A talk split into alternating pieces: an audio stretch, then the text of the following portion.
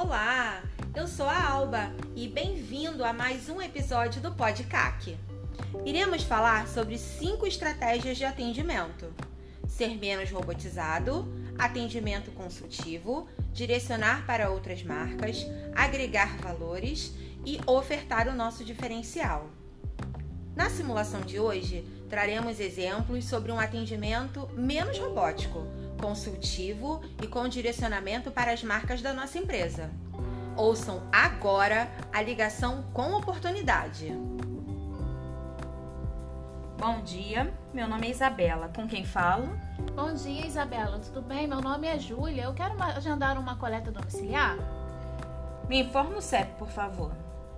O CEP é 20 725 120. Só um momento.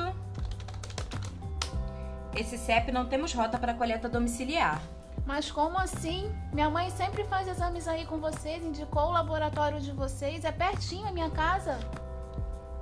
É, mas esse CEP não temos rota, senhora. Ah, tudo bem então, obrigada. De nada, boa tarde. Pessoal, perceberam que ela não utilizou nenhuma das técnicas que mencionamos anteriormente? Agora vamos ouvir novamente, mas desta vez ela aplicando as três técnicas que mencionamos. Bom dia, meu nome é Isabela. Com quem eu falo? Bom dia, Isabela. Tudo bem? Meu nome é Júlia. Eu quero agendar uma coleta domiciliar. Tudo bem. Me informe o seu CEP, por favor, que eu verifico. O CEP é 20 725 120. Só um momento. Nesse endereço não temos rota para coleta domiciliar, mas podemos verificar outro CEP.